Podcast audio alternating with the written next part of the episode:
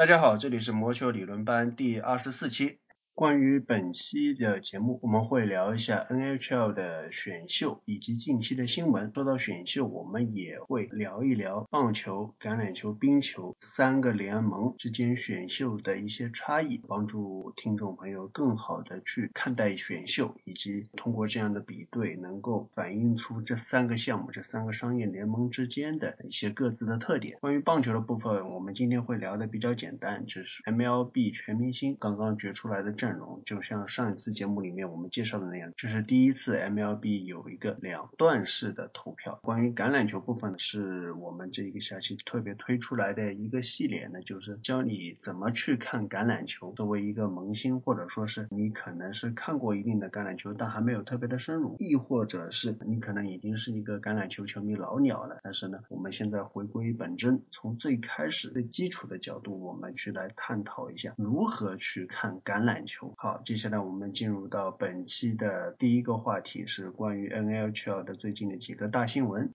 本周 NHL 的主要新闻除了合同交易以外，最大的就是一个球员退役的消息，那就是佛罗里达美洲豹的门将 Roberto Longo。这位门将在中国的球迷当中应该是比较出名的，这很大程度上是源于2010年的冬奥会，央视是直播了那届冬奥会基本上大多数的冰球比赛。作为那一年加拿大的主力门将啊，Roberto Longo，尤而且尤其是在奥运会这种科普项。这个比赛当中，门将会是被重点介绍的。狼狗，它这个名字就特别的有特色，中文的谐音叫狼狗。当时是央视的主播，那个非常逗逼风格的主播韩乔生就管狼狗叫狼狗。狼狗门将在当时的中国。可能看过冰球的人当中是一个非常有辨识度这么一个名字啊。Longo 呢，他是纽约岛人的选秀，他的处子站也是在纽约岛人，但是一个很短暂的赛季后，他被交易到了佛罗里达美洲豹，在那里他作为主力门将打了生涯的前五个赛季。但是虽然他自己打的是相当的不错啊，但美洲豹是一支非常弱的一支球队，所以为了实现他自己的争冠梦想，二零零六到零七赛季，Longo 就加入。入到了温哥华家人，这也是他生涯步入巅峰的这么一个时期。Longo 他非常知名的一个特点就是他是一个相当有个人魅力、有领导力的这么一个球员。他来到温哥华家人的第二年，他就被任命为球队的队长。这是一个什么概念呢？是就是从一九四七到四八赛季，Bill Duran 蒙特利尔加拿大人的民宿门将以来，联盟的。第一个由门将担任的队长，他在这个位置上是待了两个赛季，一直到二零一零年才被解除掉。因为那一年呢是球队认为，为了让龙狗能够更好的去担任他的门将的工作，能把精力分出来一点，所以当时是任命了知名的赛丁兄弟的哥哥 Henrik 赛丁大赛丁来担任球队的队长。那么他 Longo 就是从球队的队长位置上面卸下来的。我那一年对于 Longo 来说可以说是一个转折性。的赛季就是 Longo，他作为一个门将，我们知道门将个人的最高荣誉是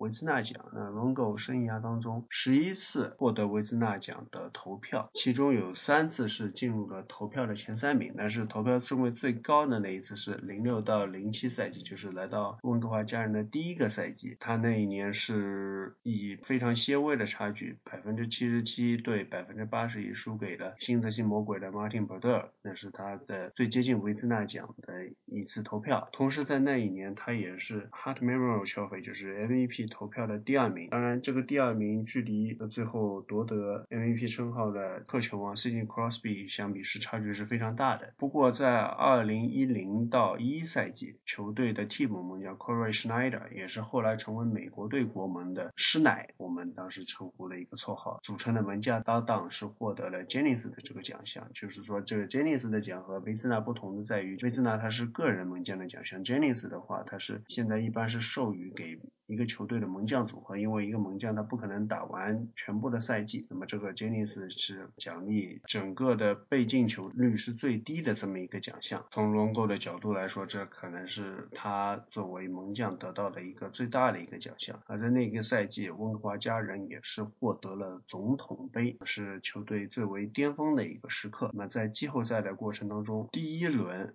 球队便遇上了上一年的卫冕冠军。芝加哥黑鹰也是后来建立了一个目前为止最近的一个王朝的球队。那个系列赛对于温哥华家人来说是一个历史上。非常重要的一个系列赛，家人是赢得了前三场比赛，这里面当中 Longo 的表现也非常重要，但是在第四场、第五场和第六场中，Longo 他在第四场和第五场被打爆，然后在第六场球队让施奶。担任那个先发猛将，但是也输掉了比赛。在第七场就非常关键的时候，黄狗上还是让施奶上了这么一个关键的这样的角色时，当时球队的教练 v i g n o t 是决定让 Longo 去担任这个比赛的先发。那他的表现也是非常的给力，做出了三十一次扑救，在那场双加时的比赛中，最后撑到了胜利。最后打进制胜进球的球员也是最近刚刚被球队和赛丁兄弟一起加入到球队荣誉环的 Alex Burrows，在季后。赛的第二轮对阵纳什维尔夺者和第三轮西部决赛对阵圣何塞鲨鱼的比赛中，狼狗的表现也都是非常非常的出色，帮助球队挺进了斯坦利杯总决赛。那在斯坦利杯总决赛，对于温哥华家人来说，就是一个不堪回首的回忆了。斯坦利杯第一场，狼狗就实现了一场一比零的完封，呃，第二场里面又是加时赛，家人以三比二取胜。嗯，狼狗这两场比赛都是表现的非常的好，但是第三场比赛的结果是可能令人是感到大跌的眼镜。狼狗是被直接打爆，丢掉了八球。第四场他也没能够顶住，在二十个射门当中就丢出了四个进球。系列赛二比二战平以后，回到主场，龙狗又发挥出色，做出了三十一个扑救。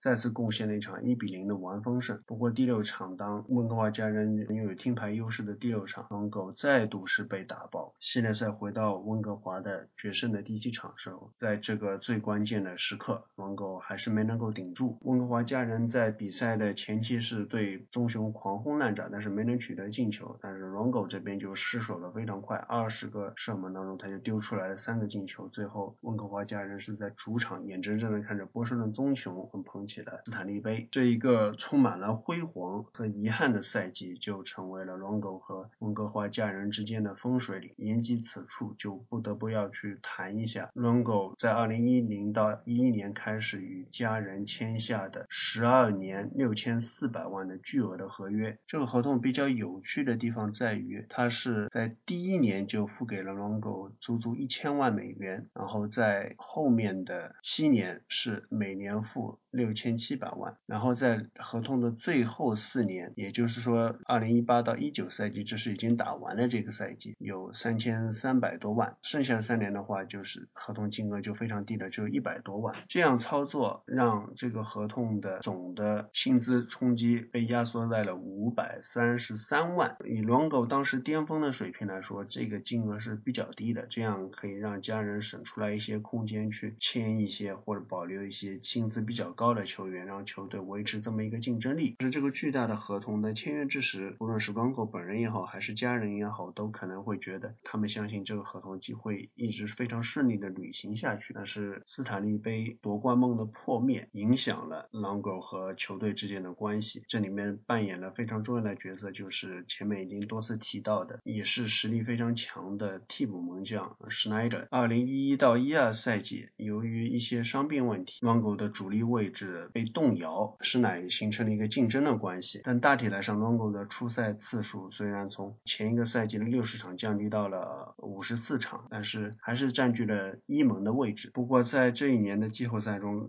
连续两年获得总统杯的温哥华家人遭遇洛杉矶国王，发生了一次非常惨烈的黑八的。Longo 前两场比赛其实打得还不错，但是都是输掉的。所以从第三上开始 v i g n o t e 为了让球队能够有一些变化，提振一下士气，所以他选择让施奶担任先发。在那场比赛里，施奶是零比一，遗憾的输给了国王。不过维克诺特还是决定继续让施奶先发后最后的两场比赛。在第四场比赛，温哥华家人取得了系列赛唯一的胜利，三比一取胜。那在第四场比赛中，常规时间一比一战平，但是在加时赛，呃，温哥华家人被打进了绝杀金球，最后以一比四在首轮就被洛杉矶。国王给黑八淘汰。这个系列赛极大的挫伤了 Longo 和球队之间的关系，而施奶的地位在球队中也逐步的上升。因为受到罢工影响，所以赛季缩短了。二零一二到一三赛季，施奶先发了三十场，而，Longo 先发了十八场。施奶已经取得了球队的主力门将位置。在临近季后赛的时候，主教练 Vignot 就表示，施奶是球队能够打进季后赛的关键，因此此施奶他会取得呃在季后赛里面一个先发门将的位置。在考虑到这个赛季开始之前，施奶是与球队签下了三年一千二百万美元的合同，这就让 Longo 的位置显得更加尴尬了。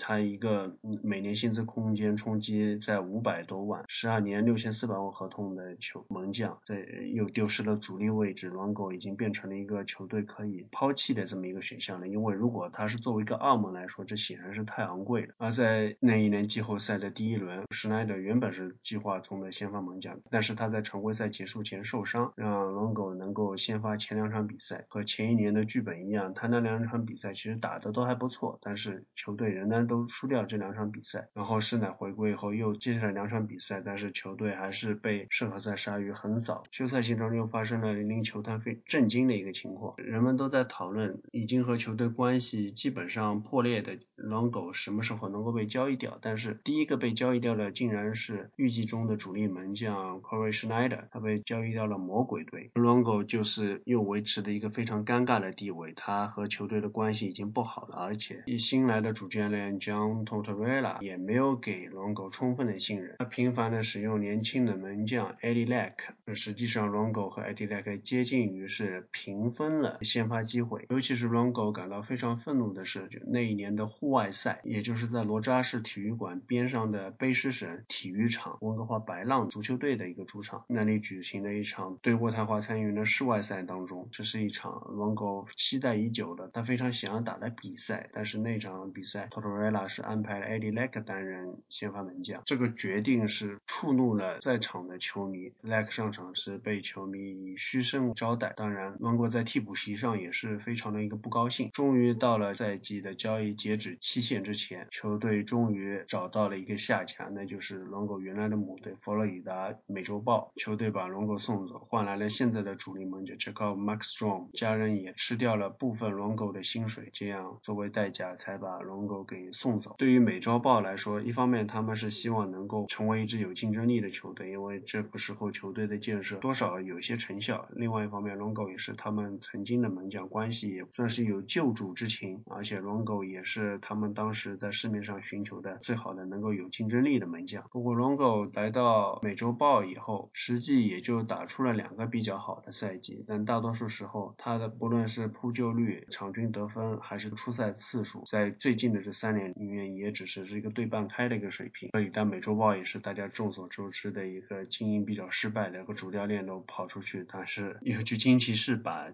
球队带进斯坦利杯总决赛这么一个相当不成功的这么一个经历。整体来看，Longo 的职业生涯在 NHL 这一块可以说是相当的充满了遗憾。他在佛罗里达美洲豹打了大部分的生涯，但是都没能够有什么冲击好成绩的机会。在温哥华家人是一个先甜后苦的过程。甜的时候关系是非常好，也取得了非常高的成就，拿到了 Jennings 奖，也曾经距离斯坦利杯是触手可及。但是他个人在那个系列。赛当中的表现是毁誉参半，有两场完封，但是又有四场比赛是被惨痛的打爆。而他的大合同和施耐德之间的竞争关系，各方面的原因导致了他和家人最后是一个分道扬镳的局面。而且对家人来说非常头疼的是。因为当时这个合同金额的架构关系，剩下来的三年虽然 Longo 已经退役，家人这三年还是要为他去承担每年三百万元的薪资空间的冲击。但即便如此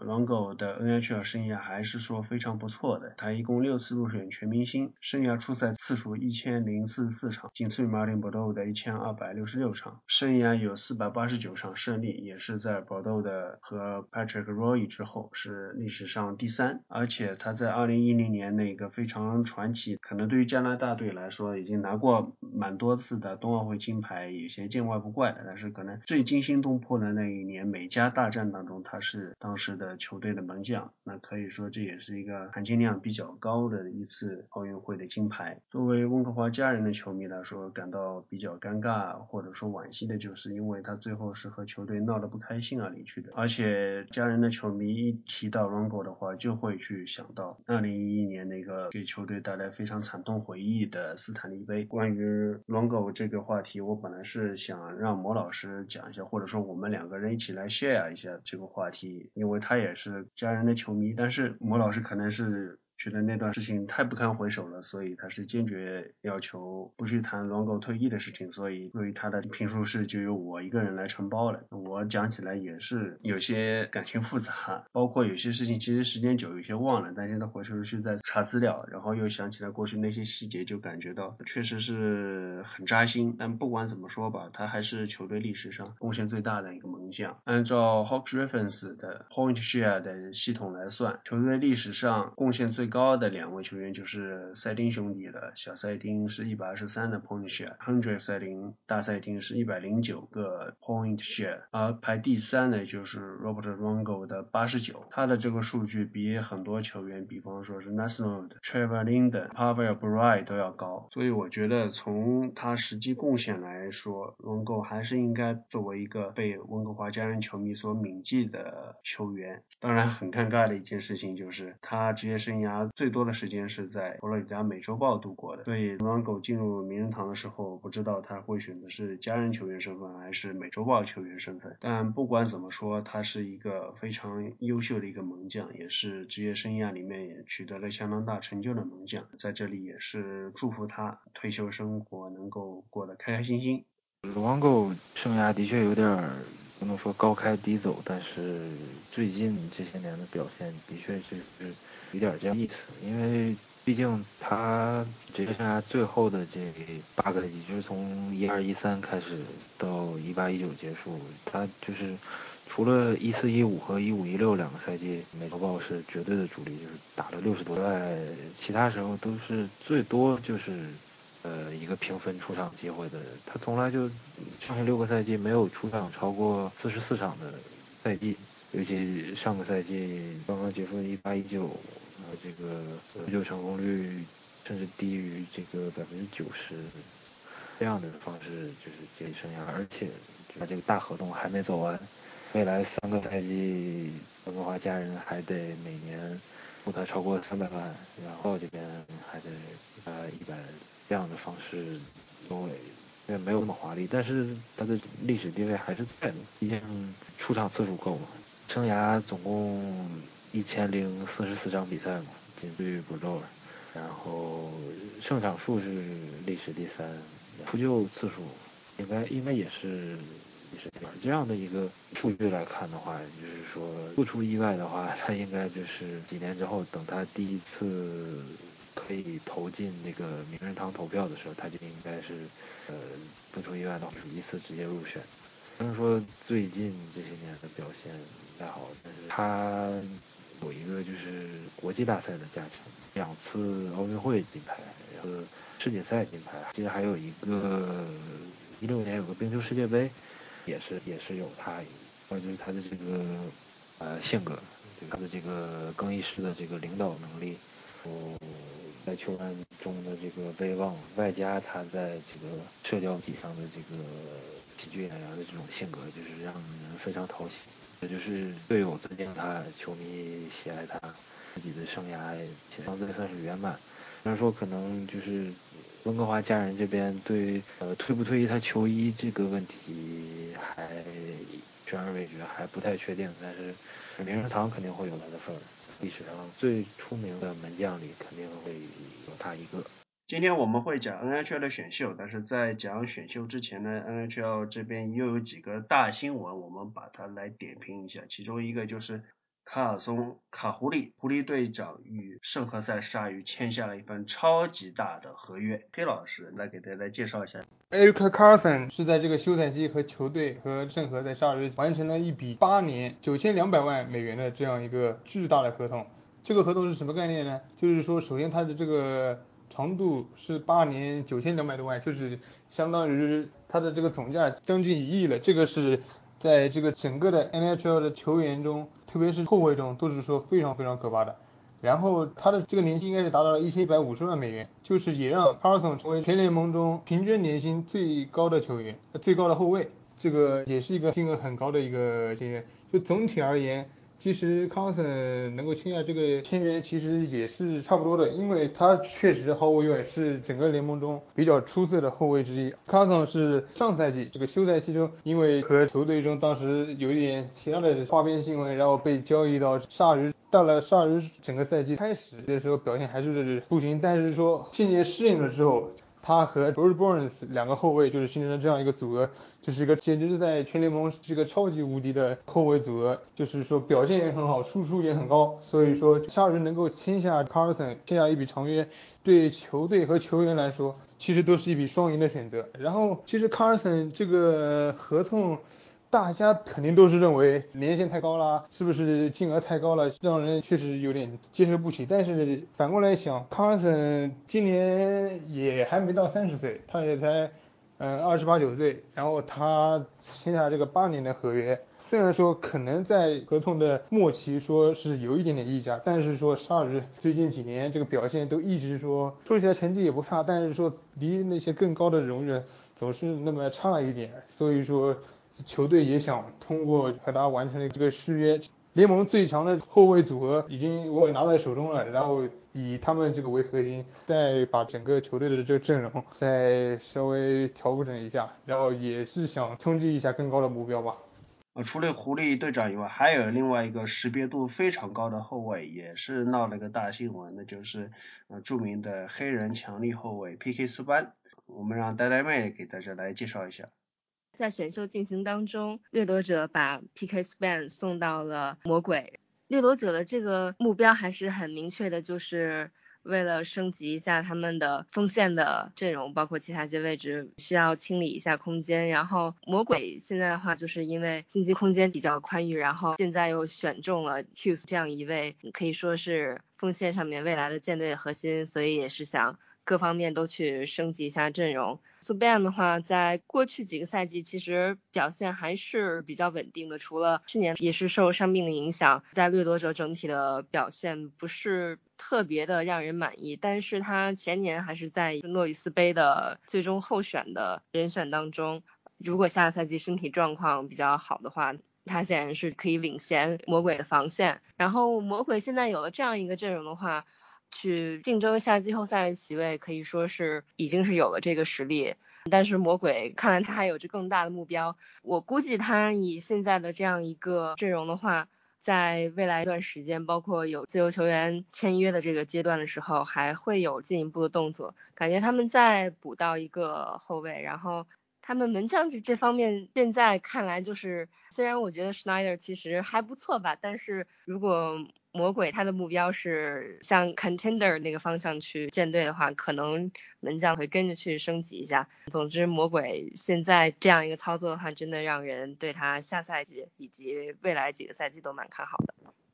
好，讲完了近期 NHL 的新闻，我们下面来谈谈这一届的选秀啊。从四月开始，我们讲过了橄榄球的选秀，讲过了棒球的选秀，今天我们来讲冰球的选秀。那这一次的话呢是。古老师作为腾讯的前线记者，跑到温哥华现场去采访了选秀。古老师，你先，你谈一谈在温哥华的见闻呗。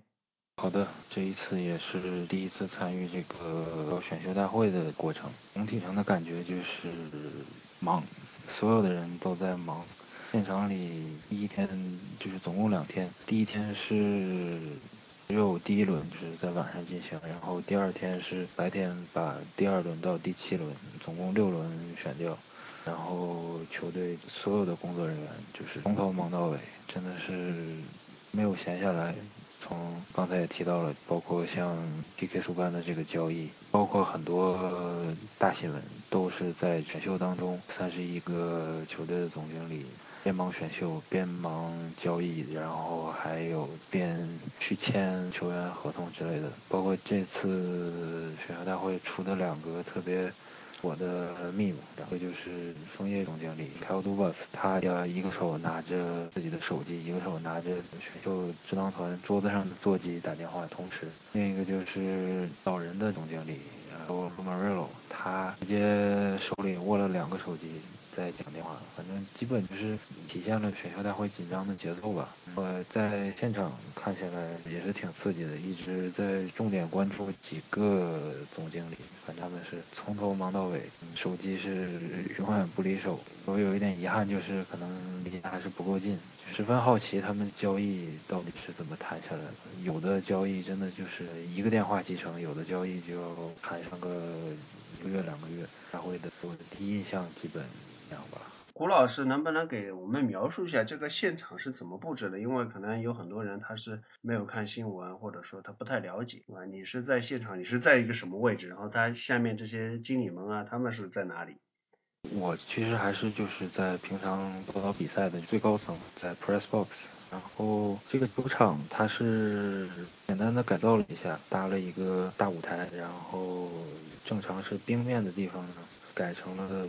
北美学校 cafeteria 那种特别长的一个大桌子，总共摆了三十一张桌子，每一张桌子代表一个球队，一个球队差不多有十五六个成员在这围着这个张桌子坐的满满当当，包括球队的几个大牌人物，就是球队的 president。然后球队的总经理，然后球队主教练，还有什么？有的球队可能会派助理教练，然后或者是球队执行部门的人，当然最少不了的就是各种球探。理论上应该是球场冰面的另一部分，被改成了一个临时的媒体席，但是我没有去坐到那边，那边就是一层正对着舞台的情况了。然后观众席也是被简单的改了一下，就是观众席两边各搭了一个棚子，给两家媒体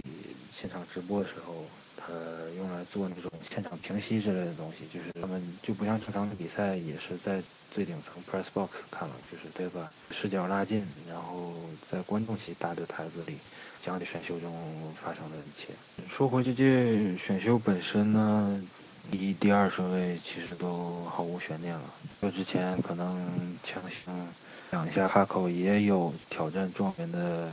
几率，但是实际上就是非常渺茫，而且也不会发生。魔鬼这边毫无疑问拿下了 Qs，啊，就是出自于这届选秀的特别大的话题，就是 USNTDP 这个 USA Hockey National Team Development Program。Qs 之前节目里也说过了，毫无疑问，呃，就是说他的才华，我感觉他现在的这个水平就可以直接插到 NHL 的 Top Six。他的 Skating Ability，他的速度。他的 pace，他能让防守他的球员，无论是在哪个级别，包括在世锦赛中也有那么一场短暂的表现，就是说可以让所有防守他的球员变得很难看。他就是那种通过他的滑行，通过他的持球来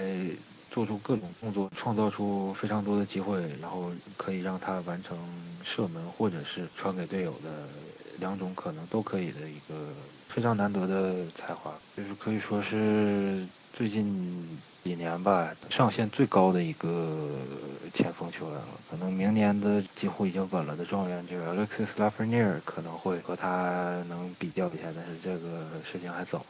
第二顺位的 Kako 世锦赛的表现，其实大家也看到了，就是跟 NHL 球员当场硬碰硬拼身体，能拼爆 NHL 级别后卫的一个球员。可能粘球的毛病得改一改，毫无疑问他就是。除了 Hughes 之外，最好的选择。然后第三顺位黑鹰选的 Kirby Duck，其实我稍微有点吃惊。我个人的预测就是第三顺位无非就是三个人，就是 Bowen Byron、Alex Turkett 还有 Trevor Zegras。黑鹰选了 Kirby Duck，可以说是稍微让我吃惊了那么一下，但是也说不上是一个冷门或者怎么样的。他就是因为他在 WHL 打球，呃，所以我稍微看过他两场比赛，打球非常聪明这个孩子，然后身体滑行也都不错。他的最出名的一点是传球，他是传球比射门更多的那种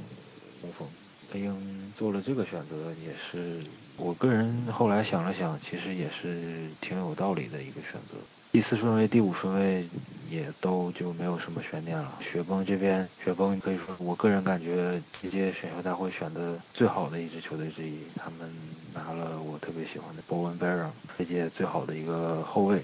然后国王紧接着收了这个 Turkett，最大的冷门就是说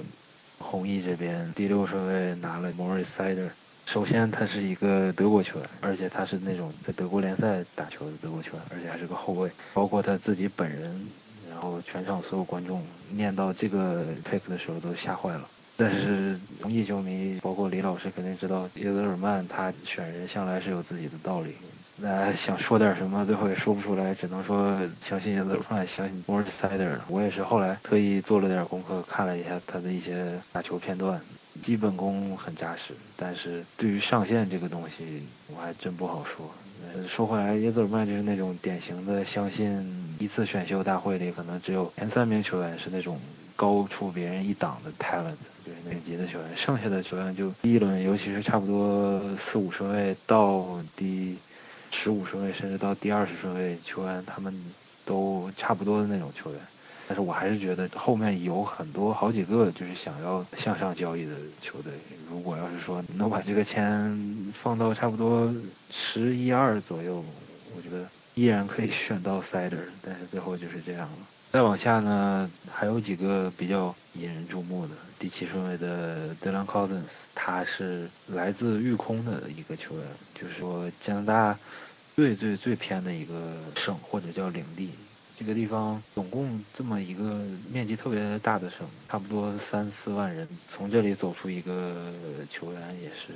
非常不容易。这是育空史上，我没记错的话，应该是第一个被选中的球员。而且就是说，我在看 WHL 还是在游戏里，都感觉这个他是我非常喜欢的球员，我很期待。尤其他去了看的比较多的军刀，也是比较期待他能打成什么样子。然后 Zagras 落到了第九顺位，小鸭选了一个上线到未来接替 Gasliff 这种级别的球员，我觉得这是一个 steal。然后大温。呃，温哥华家人第十顺位选了 p o d c o s i n p o d c o s i n 就是说很多 mock draft 差不多两个月之前的版本里都能把他排到前三这个位置，到第十顺位稍微有一些意外吧。球员是一个好球员，但是大温球迷比较担心的，这个队向来跟俄罗斯球员不太合拍，就是过去几个选中的俄罗斯球员好像都没有出来，希望他能有所不同吧。第十三顺位 Spencer Knight，美洲豹选中的，也是差不多，肯定是知道 Roberto l o n g o 要退役了，在十三这个位置选这届最好的门将，SNTDP 走出来的这个球员 Cole Caulfield，这个算是跌的比较惨的了，第十五顺位被加拿大人拿走了。这个签没有想到的原因是因为他也是一个冒前八前十的球员，最后跌到。他跌到第十五的原因，很有可能还是他的身板太小了。他身高一米七，虽然说除了他的身体，球探报告里几乎每一句都是好话，但是可能是今年蓝调跟棕熊的总决赛打的这个样子，最后拼身体的感觉，可能让各大球队有所畏惧吧。这样的球员在。常规赛能发挥的很出色，但是到了季后赛就很有可能会被对手限制，麻烦比较多。再往下呢，我简单说几个球员，就是二十八顺位飓风，飓风也是这届选的最好的球队之一。他们二十八顺位投到了 Ryan Suzuki，就是前年被金骑士选中的 Nick Suzuki 的弟弟。他是就 OHL，最后在 Barry Coats 就是离我的很近，我也是现场看过他很多场球，我个人非常喜欢的一个球员。二十八顺位拿到 Ryan Suzuki，我觉得对方这一笔是非常赚的。第一轮掉下来的几个遗珠，包括像 Arthur Kaliev，还有 Bobby Brink、Rafael Lavoie 这种球员，在第二天选秀很早就全部被收走了。对，就进入到了第二天的这个主题，就是说我第一天下来，因为第一天是只发生了一个交易，而且没有球员的转换嘛，就是球迷看的挺没意思的。对于那些中立球迷来说，他们是想看热闹看大交易嘛。然后我一天结束想了想，有可能就是因为联盟没把工资帽定下来，就是理论上这个东西完全就应该在选秀大会之前出来，所以我心想就是说很有可能是因为这个，所以球队都不太敢交易。当时有一个预计的数字，就是差不多是八千两百万多一点，但是谁也不敢确定。结果没想到就是惨遭打脸，第二天依然没有，刚到球场就发现好几个。都对他们这个圆桌面前就坐了一堆人，我一想这种情况大概率是有交易发生。最后发现选秀之前三个大交易，就是给苏班这个大牙将他甩手，二是 Marlow 就是枫叶，把这个大合同甩出去，这个代价比较昂贵。最后外加一个东道主的温哥华家人买来了这个 JT Miller，这也是腾空闪电在。他们基本基本很简单，就是为了去 b r a n d Point。反正就是第二轮还没开始就发生了这三个大交易，然后因为第一轮剩下了几个特别理论上应该第一轮走掉的球员，上来也是好几个吹的。第二天是非常热闹了。谷老师他是作为一个前线记者，把今年这个选秀整体上面去讲了一下，包括状元榜眼和探花，他前面也讲了不少。但是我们这里还是重点再给大家介绍一下今年的状元榜眼和探花啊，就是说首先是从状元 J Hughes，我去年就听魔老师在那边去编辑了，就是说摆烂一年啊，把这个 Hughes 给摘下来啊，结果就是这个摆烂计划又失败，高不成低不就的这位签位啊。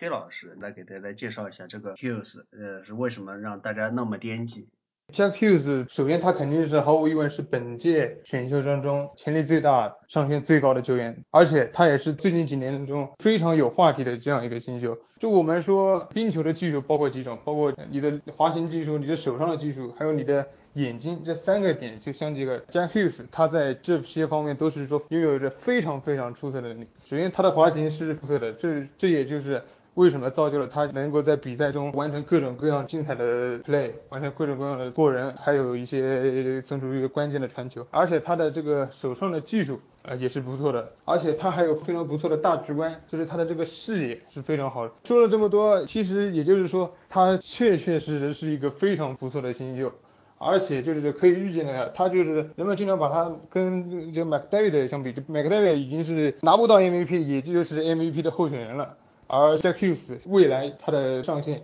也是这样如此，也就是说有着非常非常高的潜力，就能够成为联盟中首屈一指的顶级球员。接下来让呆呆妹给我们讲一下今年芬兰的啊超级新秀，也是一度有传言说他能够去竞争状元的啊芬兰的 Kako。关于 Kako 的技术特点，之前也介绍过不少了。他就是一个人高马大，在世锦赛当中已经表现出了这种 NHL 级别的对抗的这样一个球员。因为今年 Jack Hughes 这个才华实在是太耀眼了，所以相比之下，Kako 就会有这么一些不足的地方。比如说他由于自己体重比较大的原因，他的这个速度和滑行就没有这种非常厉害的水准，但是也是至少是平均线以上吧。然后他比较好的地方，嗯，一个是刚才说的这个对抗方面，然后就是他也是一个视野比较好，打球有大局观，然后在 decision making 这一方面都非常出色的一个球员。考虑到他是一个在芬兰打球的芬兰球员，所以我觉得虽然以他现在的才华，下个赛季在游骑兵直接得到一个 top six 的位置没什么问题，但是也可能会出现一些适应方面的问题吧，比如说这种场地的差别，像他这种之前在芬兰联赛里面这种可以为自己和队友创造空间的特点。在场地变小的情况下，可能会有受到一点限制。然后就是 NHL 的这个对抗也也会更加激烈，这是普遍新球都会面临的问题。那前面说过了，他因为本身就是身体素质非常好，我觉得这一关应该比较好克服一点。另外一个，我个人比较关心的就是他作为一个典型的那种芬兰老实人，到了纽约作为游骑兵五十多年历史上最高顺位的一个选秀，现在是这种全程的宠儿，能不能比较好的适应纽约的生活？这个我也比较关心吧。我还是蛮看好卡口和他的很多芬兰同胞一样，就是在比较高的位置被选中，然后在第一年就可以有很多的出场机会，并且都打得比较好。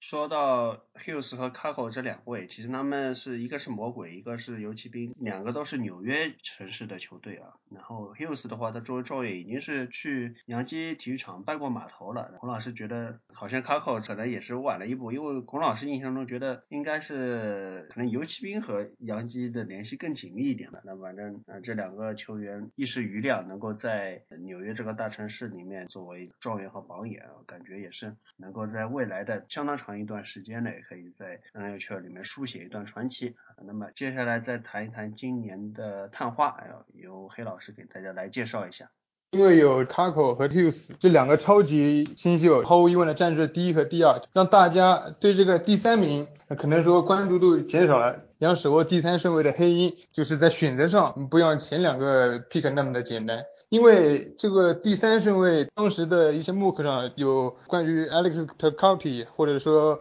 Bowen Bryan，就是可能会选这两个人，但最后黑鹰还是选择了 Kirby Duck，人高马大这个中锋。这个选择我觉得是，虽然就是说可选择的性很多，但是我觉得黑鹰肯定是做出了一个正确的选择，他们也做出了一个他们认为的正确选择。Kirby Duck 是一个，首先他的所有的投弹报告里主要的。关键的词就是说，他有着非常好的 office IQ 和 hockey IQ，就是说他是一个高智商的球员，而且他的进攻的能力，他刚才吴老师也提到，他就是传球非常好，他的视野，他的手上的传球功夫是非常不错的，而且因为他他的人高马大，他大概是一米九几，一米九四左右，他是一个在场上一个很好的支点，可以给队友做球，可以给队友喂饼，是这样一个前锋，而且。他的身体也是非常不错的，他的冲撞啊，而且他有着非常出色的防守的技巧，再加上他的身体能力，就是他可以成为一个 two way player，就是说进攻和防守都非常出色的一个球员，所以这个也是对黑鹰未来的一个发展，按照他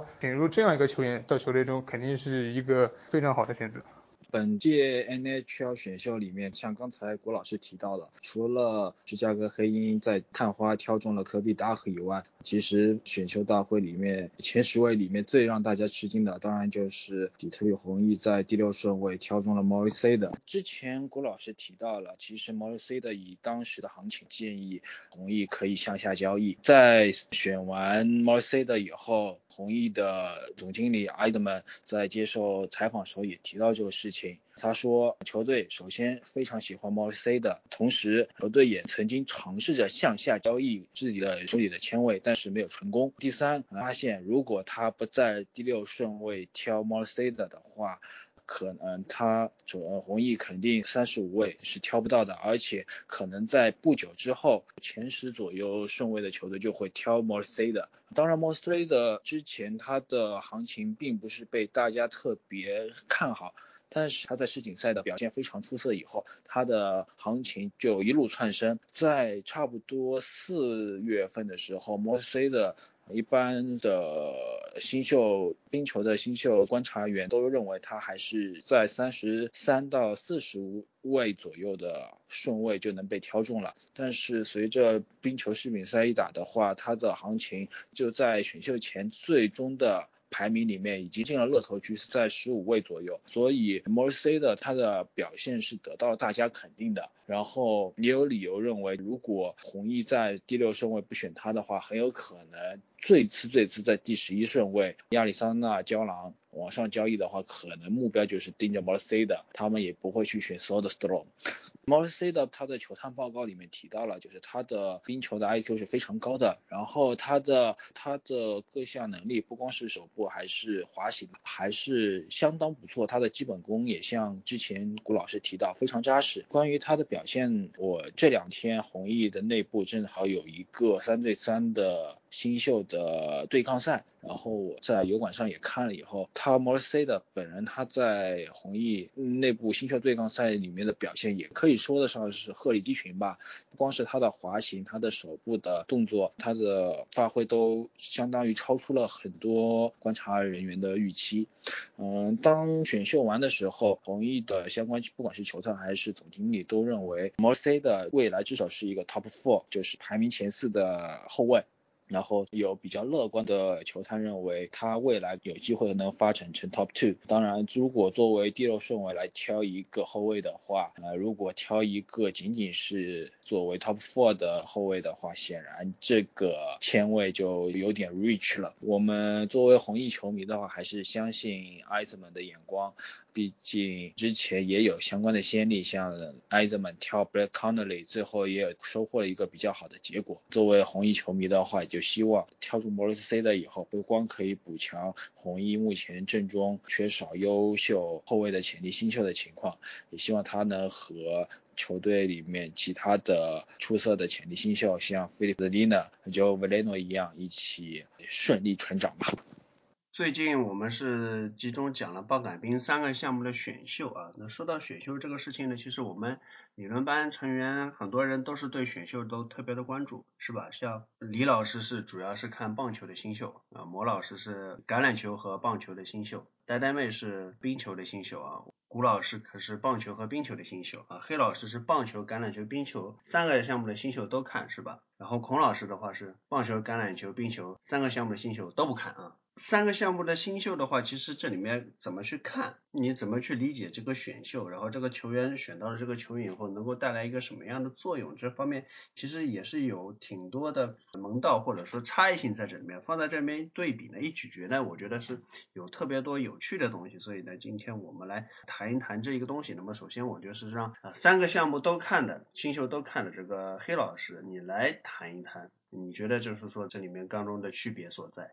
谈这三个项目的新秀，那就要谈这三个项目是什样的人才会能成为这个新秀，才能参加这个选秀。呃，大家都知道，NFL 是球员在高中毕业之后三年才可以参加选秀，包括红山的这个年份。而且，而且橄榄球在除了大学，在它的其他联赛发展的就是并不好。就是说，你高中毕业之后，其实大家最常见的还是是大学，要过完这三年，然后来参加这个 NFL 的选秀。棒球的新秀就是主要还是针对这个美国球员嘛。还是主要就是高中和大学的球员都可以参加选秀，而这个冰球就是比较复杂，因为它是有很多国际球员，它的主要一个限制就是说年龄在十八到二十岁，而且就是而且比较特殊的是 NHL 的这个新秀，他不是从什么高中啊，从大学里面选来的，他都是从一些就青年时候在一些业余球队打球，然后从这些球队中选下来成为一个真正的新秀。但是这三个项目的新秀选中了之后，能够给球队带来一个怎样的竞争力？就是什么时候才能有自己的上场的机会？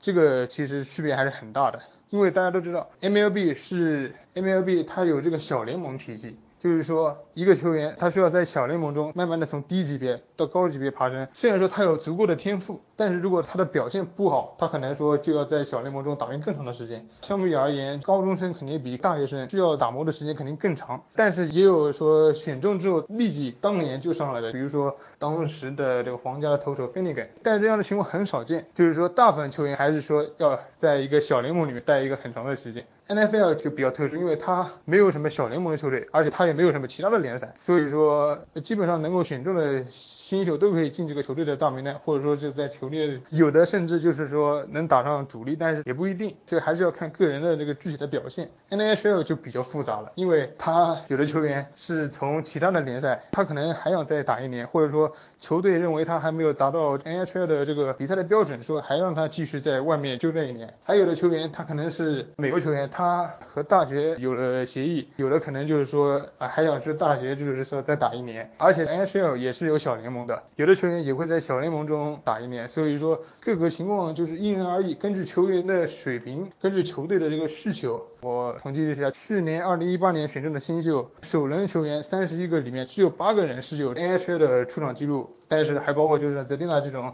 就是从小联盟拉上来就是打了九场放回去的这种情况。所以说主要还是要看这个球员的具体的实力。说到国籍这个东西，黑老师刚才讲到了很多这个信息啊，我们再一条条来梳理一下。就首先是一个球员的来源地这个国籍方面，那橄榄球的话，大家知道就是 American football，这非常 American 的是基本上是没有其他国家的球员了，那也都是说美国本土的这个大学里面去选秀，这个来源比较单一。棒球呢是这样，就是说他这个选秀的话是是美国和加拿大的球员，他是作为这个选秀的主体去参加，他也有国际球员，这个国际球员呢。是是 IFA 制度，就是国际自由球员制度，那这个是一块。而冰球的话，那就是说它就是来源就非常广大。我们知道冰球的话是有传统的六强是吧？就是说 Big Six，呃，美国、加拿大、欧洲有瑞典、芬兰、俄罗斯，就是以前的苏联是吧？然后还有个捷克，也也有说法说是 Big Seven，就是说捷克斯洛伐克它分家了以后，那么把斯洛伐克也算进去，但是可能斯洛伐克继承的冰球资源相对要弱一点，但是也是有很多非常知名的球员的，比方说波士顿棕熊的队长 Chara，他就是洛伐克的球员。另外，近年比较新兴的两个国家，一个是瑞士，一个是德国。那德国的话是。有个 DEL 的联赛，然后瑞士有个 NL 的联赛，就是瑞士语的国家联盟的意思。这两个国家联赛的上座率都是非常高，有很多俱乐部在欧洲的排名里面都超过俄罗斯的 KHL 这个联盟了。瑞士也是出过状元球员，就是一七年的 n i c o h e s h e r。然后德国的话也是出过现在游人的二当家啊，也是来自德国的 d r a s e t o 也这两个国家现在也是开始有很多冰球的球员了。所以这两个国际的来源呢，我们今天也详细的给他来讲一讲。首先是。李老师给大家来介绍一下棒球里面的 IFA 制度。棒球除了选秀之外，就像刚才孔老师提到的，有一大块就是 IFA 制度。IFA 制度指的是每个赛季从北美时间的七月二号开始，各支球队可以允许和国际的自由球员进行签约。国际自由球员签约，他的年龄的下限是十六周岁。这个赛季为例，现在是二零一九年，就是从呃二零一九年的七月二号开始，然后我们大联盟所有球队都可以和年满十六周岁的不是北美地区的自由球员去签相应的小联盟的合约。当然了，这一个 IFA 针对的主要是拉美地区，也包括亚洲地区。当然了，因为 MLB 和日本和韩国都是，尤其是和日本是有相应的默契了，就除了之前。波士顿红袜签了高中生田泽纯一以外，一般 MLB 的球队是不会去挖日本像甲子园这些呃出色的高中生的。所以 IFA 它针对的主要的球员的团体是拉丁美洲的那些球员，就主要是来自当然几个球员的盛产地，像多米尼加，像委内瑞拉，呃，还有比较小众的像巴拿马、像危地马拉这些，还有哥伦比亚。都是大联盟的国际球员的出产大国。呃，像呃现在的大联盟里面，大家比较熟悉的拉丁美洲的球员，基本上都是来自于 IFA 啊。当然了，还要包括那些从古巴偷渡的，呃年纪没有满二十三岁的那些年轻的球员，他们也是符合那个 IFA 的条件的。现在 IFA 说是说就是年满十六周岁的这国际球员就可以自由签约了，但是随着大联盟各支球队在在拉丁美洲区域的球探工作做得越来越细致。所以根据像 Baseball America。他们了解到的情况，现在很多大联盟球队在像拉丁美洲这些少年十四岁的时候，已经跟他们达成了类似的口头协议，就是相当于有一个少年，如果你天生神力，你差不多在十四岁的时候，你可能就会被大联盟球探看上了，然后相关的大联盟球队就会私下里会跟你谈好一个相当于条件这样的东西，说我现在是二零一九年，我预计在二零二一年的你满足条件时候，我就可以让你到我们球队的小联盟来。然后的话，我可能预先给你谈好，说我可能给你一百万或者是一百五十万左右的签约金。当然，这是针对于拉丁美洲所有顶级的新秀，他们都会采取这样的措施。现在比较流行的一个趋势就是，一旦这个球员跟某支大联盟球队达成了这些秘密协议之后，他可能就不会去参加范围比较大的，呃，像多多米加或者是委内瑞拉区域性的一些比赛了。就等于其他球队的球探可能就看不到这个球员他十四岁以后在赛场上的表现情况，很多就有点像小道消息一样，就只能听说他被什么什么球队签约了，但是具体啥情况，他现在例如两年之后他身体发育怎么样，他的打击能力，他的各方面能力进化了多少，大家都一无所知，就全部都是像雾里看花一样。现在就是可能随着大联盟球队的在拉美地区生根的程度，该地区的国际球员的挖掘体系有一些变化。当然，还有一些球队比较剑走偏锋，大联盟对这个情况也不是不清楚。就像在去年的时候，亚特兰大勇士提前跟他们的顶级机秀达成这些协议的话，最后被大联盟查出来违约，就就是违反了相关的规定。大联盟它处罚也是非常重的。首先，这些事先和亚特兰大勇士达成口头协议的球员，全部被大联盟认定为自由球员，他们有权利跟其他球队签约。同时，他们规定，亚特兰勇士今年不能去签那些高阶的就比较出色的新秀。同时，他们的总经理和他们的球探总主管因为这个事情最后都已经黯然下台。呃，而且他们的有球探主管已经被大联盟认定，就终身就不能去再回到大联盟从事和棒球有关的相关的职业了。所以大联盟在这一块对联盟各支球队的像这种挖掘机的动作的话，还是有相关的条文规定的。当然了，像这些 verbal agreement 这种东西，也有点像联盟里面的潜规则一样。但是作为国际球员，他在小联盟他的他的表现的落差比相关的选秀还要大。首先之前就提到了，因为信息不透明，很多大联盟球队可能你十四岁的话你就看中了这个球员，但是可能过了十年以后，他不管是体格还是他的身心发展的话，可能都不符合你的预期，那很可能你的这笔大的签约金就等于砸到水里面了。当然了，在国际球员签约里面。中到大奖的也不乏其人，几乎每个球队都可以举出相应的例子。像现在亚特兰大勇士里面中外野手小 Ronaldo Acuna，他当时的签约金好像只有七万五千美金。他这个七万五千美金在整个 IFA market 里面可以说就是平淡无奇吧，就其实就像一个路人一样，可能就是这些球员我打包了，然后你就象征性给了七万五千。但是的话，他现在已经在大联盟打出了全明星的级别的表现了，这对亚特兰大勇士来说当然就是非常非常的赚了。还有像纽约洋基之前 Robinson Cano，他当时的签约金也非常的少。但是现在已经打出了接近于名人堂的表现，这样的例子比比皆是。所以作为拉美地区的国际球员的宝矿，当然很容易挑花眼。但是如果挖到了一块钻石的话，那的确可以给一个球队带来非常非常丰厚的回报，甚至是 franchise altering 的回报。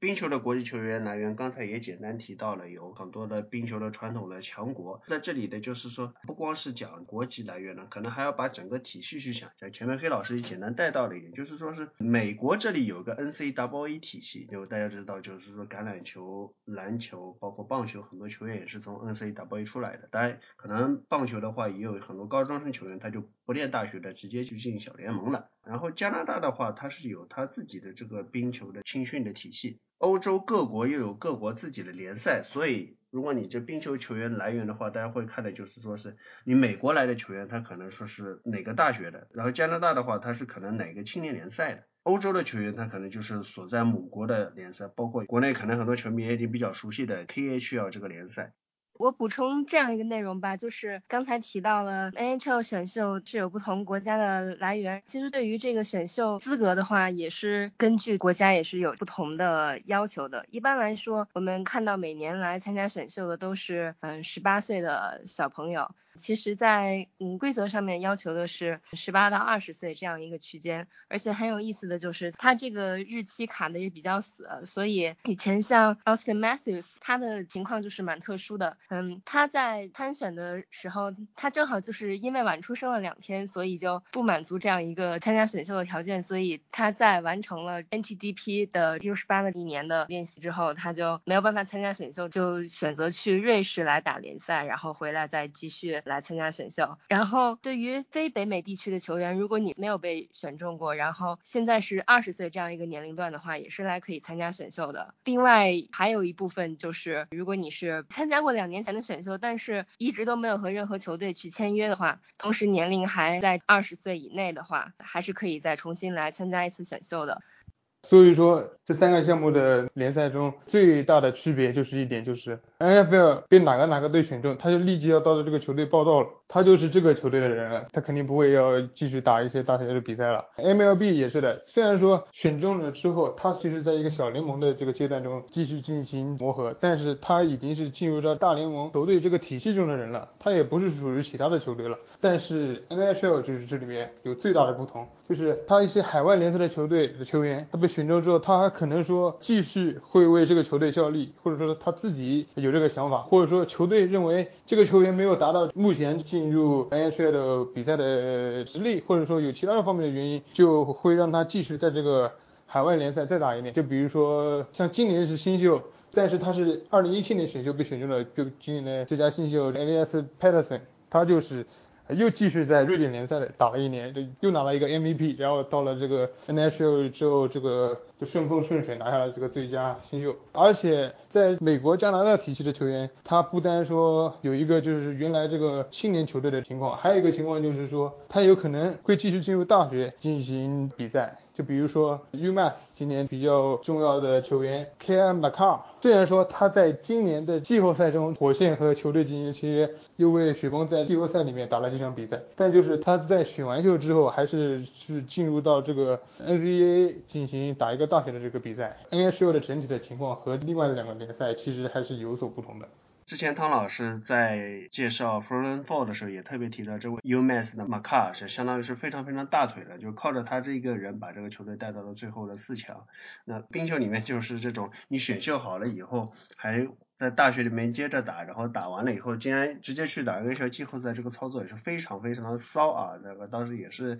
引发了大家一个很震惊啊，还带这么玩的。但是显然橄榄球和棒球、冰球这三者之间的话，这个球员成才的过程，你从选秀了以后，然后到你进入这个职业的体系开始上场打比赛的话，这三个项目周期性也是非常非常的明显的。关于这个周期来说，先从棒球开始，因为我们知道，其实棒球可能是四大联盟里面，可能棒球的选秀，我觉得应该是四大联盟关注度里面最低的一个选秀，因为我可以说是基本上百分之九十九的当年被选中的球员都不会在当赛季露脸的，就是一种规律吧。像之前我们前面说过的皇家一四年当年的 Brandon Finnegan，对他当年的季后赛投的还算可以吧，但是而且一五年他被送到。呃，红人在亏损地送到红人之后，他就彻彻底底的成为了一部发球机。就是他当然，他当年一四年我没记错，他是打了 College World Series，就大学的这个世界大赛的。然后就同年跟着皇家打大联盟的世界大赛。可惜他的发展就是完全的走样了。可能再往前，可能也有两位，甚至是没有打过小联盟就直接选完秀就上来的，像现在水手的应该是 m y l e 他当时选秀之后就直接跳上大联盟，他甚至应该是我没记住他。他是没有打任何一场小联盟比赛，他就直接上来了大联盟。但是这种例子真的少之又少啊！再往前可能比较成功的例子就是光芒零七年的 David Price，就是当年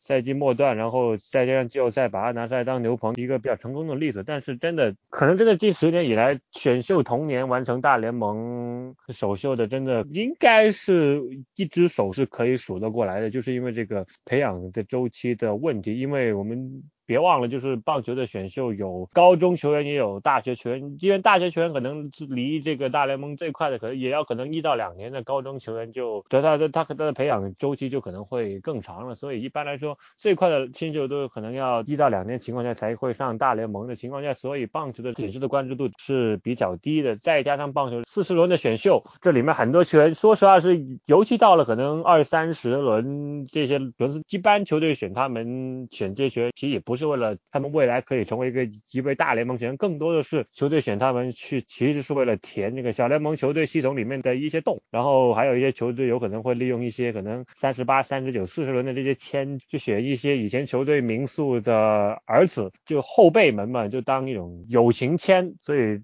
棒球的这个选秀，加上的培养周期，的确是令人就觉得是关注度最低的。而 NFL 选秀就和 NBA 的关注度是一模一样的，因为每年都会放在公共的大的电视台上面直播。这大的电视台，我们指的是 ESPN 和 ABC 这种，就是随手可以接触得到的电视台，而并不是说和 MLB 和 NHL 这种只放在他们自家的 network 的电视台里面播。而我们在 NFL 可能每年的状元有可甚至是可能很大部分的一二轮秀在当赛季都已经具备了技战力，而且是有很大一部分的高轮新秀已经在当赛季具备了首发的能力。有些有可能一二轮些位置比较特殊的，像四分卫、像外接手，或者是一些防守二线的球员，有可能在新秀赛季没有办法立刻的打上主力或者是首发的位置，但是他们的这种高阶的潜力，会让他们在可能二年级或者三年级赛季就慢慢成为了一个不可或缺的主力吧。但是整体来说，NFL、MLB 和 NHL 三个联盟选秀比起来的话，NFL 的选秀的球员的技战力其实最强，因为 NFL 最多的就是也也。七轮选秀再加上补偿签之类的，可能一支球队一年最多的也就八到十支签左右，可能当中还有一些交易，这些就不说。所以八到十个十名球员球员里面，可能就大概两到三位是具备着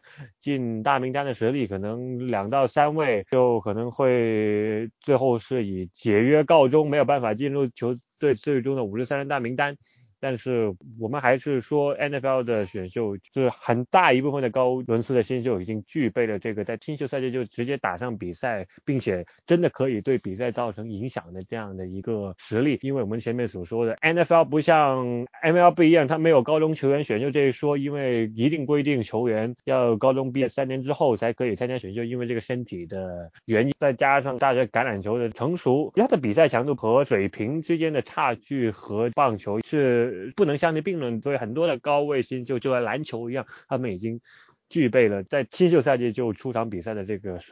而 NHL 我们知道了，因为有国际球员再加上 KHL 球员的呃参加，所以说有可能某一年的个别相当出色的可能状元探花，就金字塔的顶尖的个别一两位球员在当赛季可以直接的踏进这个 NHL 的冰场，但是可能后面有很多的一部分的球员，因为也也是水平差异的问题，要在这个呃主要的 AHL 和 OHL 的这个小联盟的系统里面去把他们的的技术。术培养成熟之后，之后再踏上 NHL 的冰场。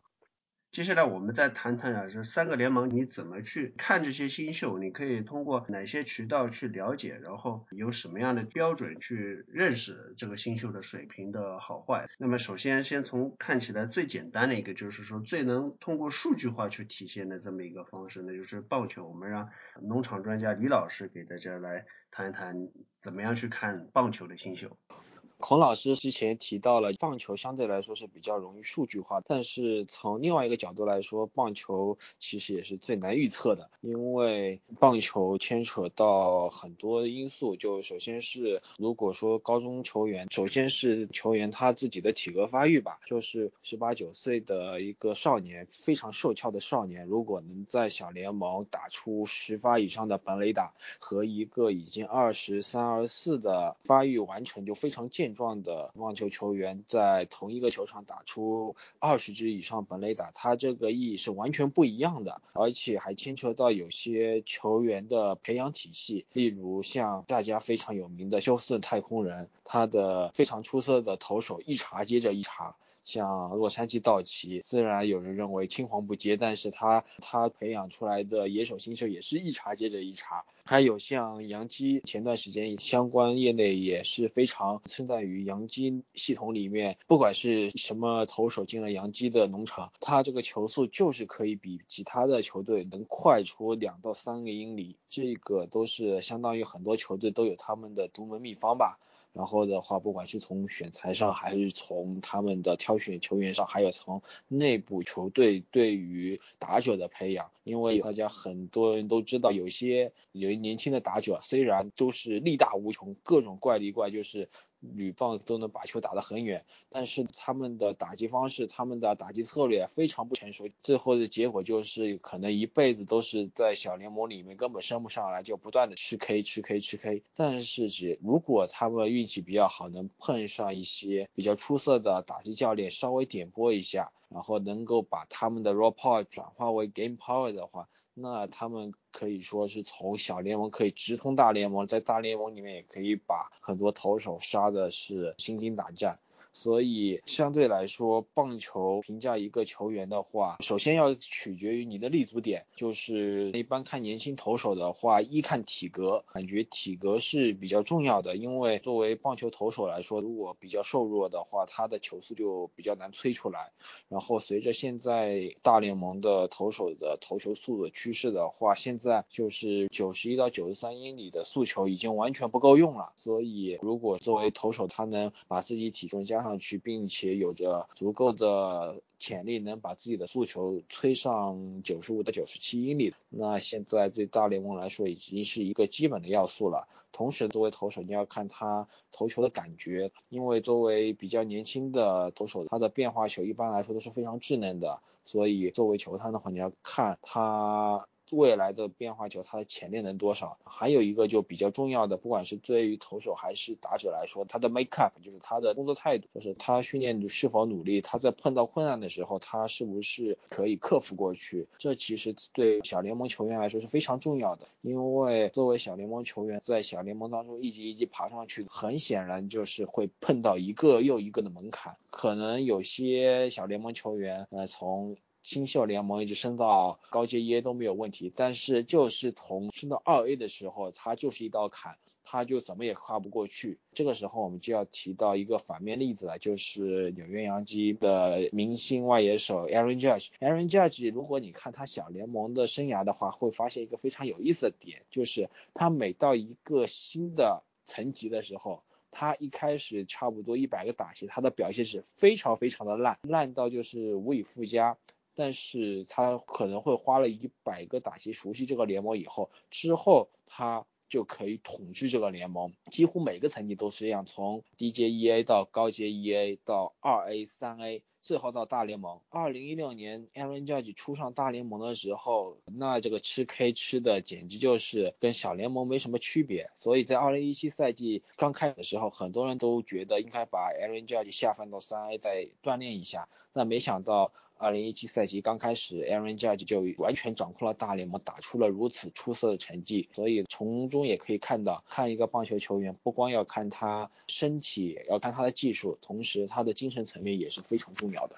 橄榄球的新秀很多方面其实也跟李老师刚才提到一下，你看身体，看这个精神层面，但是可能有一点不一样的是，有很多的信息你是可以通过数据上面去反映，或者说你可以检索一个球探的报告，但是橄榄球的新秀真的要去看过他的比赛，知道他大学里面打过是什么样子，然后你再去结合球探的报告，结合体测营，结合很多的个新闻，你可能才有一个定论。我想这方面魔老师是比较有经验的。对橄榄球不和棒球，因为橄榄球其实很多数据都是先有因再有，可能有些时候哪个是因哪个是果。说实话，真的一定要结合比赛，你才能去发现。因为我们说一。因为橄 NCAA 橄榄球的赛制是按照赛会来编排的，不是说很多是有部分的协会，就小协会，不是传统的 Big Five 之外的一些协会，像这个呃 Mountain West AAC 这些，或者是 USA 这几个小的协会，其实这些协会一般是他们的这种进攻风格是这像是大开大合，就是经常会出现刷子级别的一些进攻数据，所以当你去研究一个 NCAA 球员的时候，你千万不要被他们的数据给迷惑掉，因为真的很多球员所在的协会真的就是对方防守是忽略不计的，就是任凭他怎么刷，你怎么刷就怎么有。就像可能前两年的其实 Big Five 里面的一个 AAC，就是 Crimson 所在的那个协会 AAC，其实当年就是一六还是一七年匹兹堡大学对阵雪城大学的比赛，就是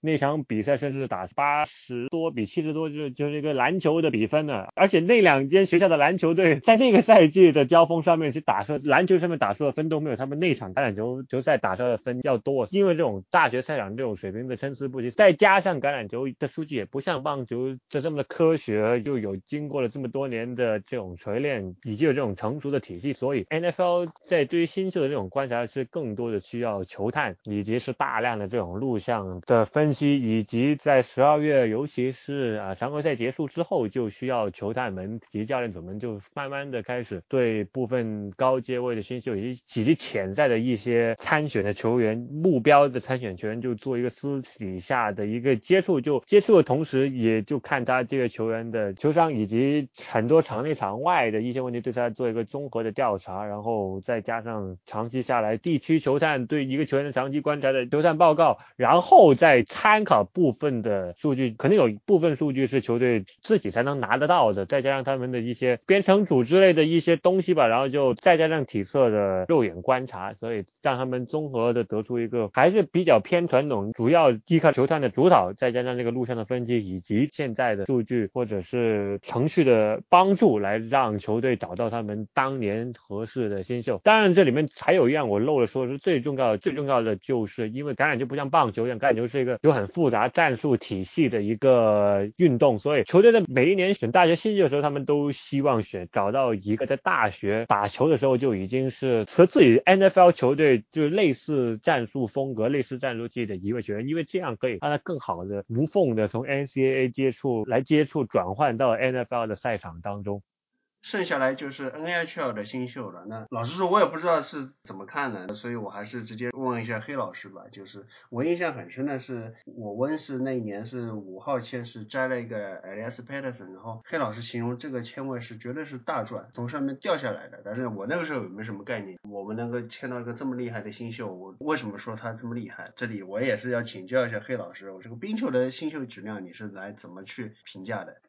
冰球主要是还是看它的几个属性，然后球弹会根据它们的属性会有一个相应的一个评分一个评价。就比如说冰球是比较注重身体的一项运动，所以说球员的整个身高体重都是一个衡量的新秀价值的一个关键的数据。所以说像今年就有很多就是说这种身材不错的后卫在高位会被选中，就是也是这样的一个道理。冰球主要就是说还是看你那几项能力，就是通过他之前他在一些其他的海外联赛，在一些其他的青年联赛中，他的整个的整体的表现，都是通过也是最主要是看录像，因为因为他不像棒球，棒球其实他在各个联盟每个打击每个投球，他都有一个结果，他就是说最后当这些所有的面对不同的人，不同的打击，他有一个结果，有一个数据，他最后有一个整体的成绩。这个冰球和这个橄榄球它不一样，它只是作为球队整体的一个部分，两个球队在场上进行一个比较，进行一个比赛，所以说他在这方面主要。还是在看球员在场上的能力。之前我提到的冰球嘛，主要就是几个项目：滑行的能力、滑冰的速度，还有灵灵活性，还有一些什么东西，这是他的一个关键。第二个就是手上的能力，他的这个传球，他的这个射门的精度。像有的球员就真的是射门很好，如果他有一个空档，或者说他有一个开阔的空间，他就可以将球根据门将的站位能找到一个空档，把球射进。他的一个在这个方面的能力，还有一些就关于球员的整体的视野啊，在场上的领导力啊，身体的对抗的能力啊，一些其。他的精神方面的属性也是评价一个新秀的一个重要的标准。呃，总而言之，就因为冰球是一项在场上两个球队之间的一个整体的对抗，所以说也是要从整体的比赛的情况看录像，看他之前在比赛中能够表现出来一个什么样的情况。有的人就能看得出来他是什么，他可能是说滑行的速度不快，但是说他的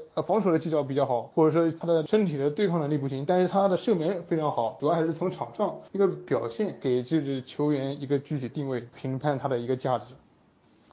今天花了不少的时间给大家来讲了讲 NHL 的选秀的情况，以及包括棒球、冰球、橄榄球这三个联盟、三个项目在选秀上的一些各方面的差异，选秀的国际来源、系统来源、球员的年龄以及选秀的一些制度，再加上球员从新秀到真正上场成为即战力的这么一个过程，我们给大家详细的盘点了一下，也是通过这样的比较，能够让大家比较直观立体的感觉到这三个项目之间的区别。那以上就是今天的冰球部分，接下来我们进入到棒球环节。全明星最终的投票结果，历史上第一个二段式的投票，中选投票结果出来的，有十七名球员，美联九名，国联八名，将进入今年全明星的首。美联全明星队捕手是洋基的 Gary Sanchez，一垒手是印第安人的 Carlos Santana，二垒手是洋基的 DJ LeMahieu，三垒手是。太空人的 Alex Bregman，游击手是双城的 Jorge Blanco，三名外野手是天使的鱼球王 Mike Trout，以及太空人的春哥 George Springer 以及 Michael Brantley。指定打击也是一个比较 surprise 的一个选项，就是以前蜗居啊，旧金山巨人的一代名宿，大家都觉得他可能是一个巨人比较代表的球员呢。今年跑到德州游骑兵以后，突然打得非常好，就是 Hunter Pence。而国联全明星方面，捕手是小熊的 Wilson Contreras，一垒手是勇士的 Freddie Freeman，二垒手是响尾蛇的 Curtis Marte，三垒手是洛基的 Nolan Arenado，游击手是芝加哥小熊的 Javier Baez，外野手是两大今年竞争球王位置的酿酒人的 Christian Yelich，以及洛杉矶道奇的 Cody Bellinger，外加勇士的另外一位去年登上大联盟的新人球员 Ronald Acuna Jr。上周我跟黑老师是在初选名单里面，我们是已经点评过了。可能我觉得有些球员就是说还是大市场的这个因素比较大，就实际上成绩没有那么好。但是最后这个名单选出来，我是觉得跟我自己心目当中偏差还是有，但不是那么大。我比较有意见的是太空人的两个外野手春哥和 Brantley，我觉得他们两个可能差了一点。的确，就是从每年的阵容来看，捕手方面，Gary Sanchez 作为全联盟开轰次数最多的捕手，那问题不是很大。一垒手，首先 Carlos Santana 有主场在印第安人主场观众的加权票数上当选先发一垒手也是情理之中，而且他这个赛季他的表现其实也不算差。二垒手洋基的 DJ l a m a h i o 虽然名气不是很大，但是这个赛季他的啊打击成绩的确让人眼前一亮。在赛季初大家还认为 DJ l a m a h i o 只是一个备胎而已，但是在这个赛季洋基打击阵容全面进入 DL 的状态下，他可以认为是洋基。一上半赛程赛季表现如此出色的 MVP 之一吧。到目前为止，他的得点圈打击率还是在联盟排名顶尖的程度，所以入选全明星也算实至名归。游击手方面，Jorge Polanco 虽然上赛季有所风波，但是这个赛季他的发挥也是相当出色的。而且作为美联到目前为止成绩最好的球队，他代表双城入选全明星的话也是可以理解。Alex Bregman 目前为止还是维持了。上赛季比较出色的表现，力压另外两名三垒手也算是实至名归。外野手方面，Mike Trout 做他的表现就不用说了，而且他这次是成为了票王。但是另外两名 Joe Springer 和 Michael Brantley 固然有太空人他成绩比较出色的因素考虑在里面，但是他们两人能否入选成为全明星先发，他们两个应该还是值得商榷的。指定打击 Hunter Pence。他也是相当于力压了波士顿红袜的指定打击 J.D. Martinez，成为了美联的先发。但是参考一下 Hunter Pence 这个赛季在德州游骑兵的表现，他成为全明星先发，他的成绩还是说得过去的。所以可能值得商榷的，应该就是个人认为还是 Michael Brantley 这个位置。当然了，考虑到 Michael Brantley 也是之前也一直是克利夫兰印第安人的主力外野手，只是因为伤病原因，嗯，出赛率并没有那么勤的话，那也算半个主场吧，可以理解。当然了，相较于春哥和 Brantley。其实 Joey Gallo 他这个赛季他的表现其实更值得一个先先发外野手位置，只不过可能因为大家对于 Joey Gallo 的概念可能还是停留在挥大棒的阶段，而且考虑到德州游骑兵的市场并不是很大，Hunter Pence 都已经被投进去了，所以 Joey Gallo 进不了先发也是一个缺憾吧。但是我认为他大概率作为替补的全明星还是可以入选的。国联这边不像美联。有那么大的争议，因为你说外野 b a l l i n g e r y e l i c h Acuna 还能找到其他第四个比他们更有说服力的外野手吗？我真的完全不觉得有媲美的外野手了，可能。捕手方面比较大争议，但我们只能说就是因为比较好的捕手都集中在国联嘛。但是 Wilson Contreras 一个最大的优点就在于他今年的确有一个很大程度的一个反弹，再加上小熊球迷芝加哥这边的确是比较有这个刷票方面是比较厉害的，所以加上他今年很好的表现，所以也没有太大争议吧。就只能说就国联的捕手人才济济，不让哪个先发都比较可惜。二垒手响尾蛇的 Ketel Marte，因为马特是去年一个无名小卒，然后其实他去年在响尾蛇大部分时间应该还是 Platoon 的一个二垒手，但是就没想到今年凭借他的出色的表现，就砰的一下就打进了全明星队，是也是对他的今年的一个爆发的一个回报吧。Arenado 和 Javier Baez 这两个我也不太觉得说有太大的问题，因为国联其他的游击手，你说像 Seager 也就几个月，而且又回伤兵名单躺着了，Fernando Tatis 也伤了比较长的一段时间，那就更加不用说国民的 Trey Turner 也是因为这个手指的问题就躺了伤兵名单也很长一段时间了。Javier Baez 我觉得在我眼中也是不算说有太大的争议吧，大部分就这样。当然有一个漏了，我就想说就是到最后你会发现今年年初 春训开始之后签下两张三亿大约的 c h a d o Harper，到最后都没有进入全明星赛的先发名单，这是今年一个最大的讽刺的一个所在吧。今年的 MLB 全明星是北京时间周二上午八点是本垒打大赛，周三上午七点半全明星的正赛。记得如果能够翘班的话啊，就翘一下班来看看全明星；如果不能翘班的话，就摸鱼看一下全明星。以上就是今天的棒球部分，接下来我们来聊聊橄榄球。这一期我们橄榄球的部分继续讲姿势水平，这一次会讲的比较生动一点。怎么个生动法？因为之前我也跟魔老师去讨论过，我们在休赛期的话不要浪费，趁着比较空的时间去讲讲，教大家怎么去看橄榄球。那么之前的话是讲了一些比较基础的，如何去理解运营上的，主要是签约这方面的这一块，但是这个和场上的东西没有什么直接的关系。我们接下来几周呢，会通过魔老师，通过各位老师给大家来讲一讲怎么去看橄榄球。听众朋友当中有些人可能说是以前没有看过橄榄球，然后顺便听到了一些，然后也渐渐渐的被就是说带入到橄榄球。孔老师觉得非常的荣幸，这是一类。还有一些人呢，可能是说他以前佛系看球，随便看看。但是我们现在有一个正好一个机会，我也希望能够加深一下对于橄榄球的理解，提高你的知识水平。当然还有一些球迷们橄榄球已经看了很多年了啊，见过很多的场面了。虽然我们是可能是从一个基础的东西从零开始，但是我也希望这段的内容呢能够与你们产生一些呼应啊，一起来谈笑风生一下。那首先就是让魔老师来大概说一下这三周或者四周大概是讲一些什么样的课表。那么我们大概三到四个星期左右，然后我们第一个星期就本期我们先大概的会说一下橄榄球的一个分工，我们怎么区分场上位置之类的，然后我们再来通通过一些简单的开球之前的阵型的判断来判断这个档进攻是传还是跑，给我们几位就是刚开始看球的一些经历，帮助大家去对橄榄球这项运动有一个重新的认识，不要光顾着看球往哪里飞，传到给谁谁接到了，我们尽量的会在这三期里面多做一些球以外场面的内容啊。那么第二期我们大概会讲到进攻组各个位置之间的一些比较细的一些分工的介绍，然后再加上每档进攻人员组合，然后每个人员组合会怎么干，然后还会提到一些例如比赛计划，怎么对一场比赛准备一套相定的战术，然后在过程当中怎么使用这些战术，就是比较系统的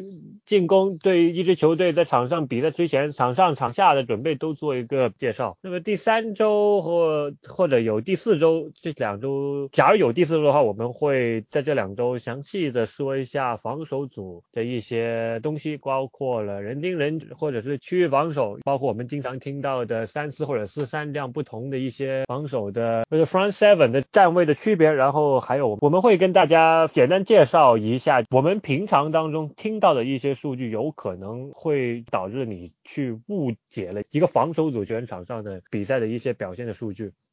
OK，承接魔老师刚才讲的一句话，眼睛要从球拿开，你不要看球，要看人，就 take your eyes off the football。这句话的孔老师是深有感触。之前是在一个橄榄球群，偏橄榄球这群啊，其实也是比较综合的一个群里面，然后里面有人说，正好那段时间还是冰球季后赛的时候啊，有人说这冰球看不见球啊，好讨厌。这个是他可能比较抗拒看冰球，或者说不太想去上手冰球的这么一个抱怨。然后我就跟他说，你不要看球啊，你看人呐、看这个一群人。人，比方说在墙角里面噼里啪啦的挤在一起，是吧？难上加难的，那你知道球肯定是在那里面的嘛，对不对？或者就是说有个队员他是一个准备起杆，他是要传或者射这样的一个动作，你就知道球在他那里了。就哪怕你是画面糊一点，你都能知道。但是就是说这个是孔老师以前惨痛的经历，因为以前网络条件不好，经常是画面很糊的情况下 看过很多比赛，所以说脑补能力确实强了一点。其实道理是一样的，关键你要看人去看阵型。然后我就反问这些朋友。难道你看橄榄球你就看球的吗？你难道不也应该是看阵型吗？看人不看球？但是孔老师得到一个回答就是说，很多人还他真就看球，而且他可能他看橄榄球看了几年，他就一直在看球，经验已经比较丰富了，他看的就是球。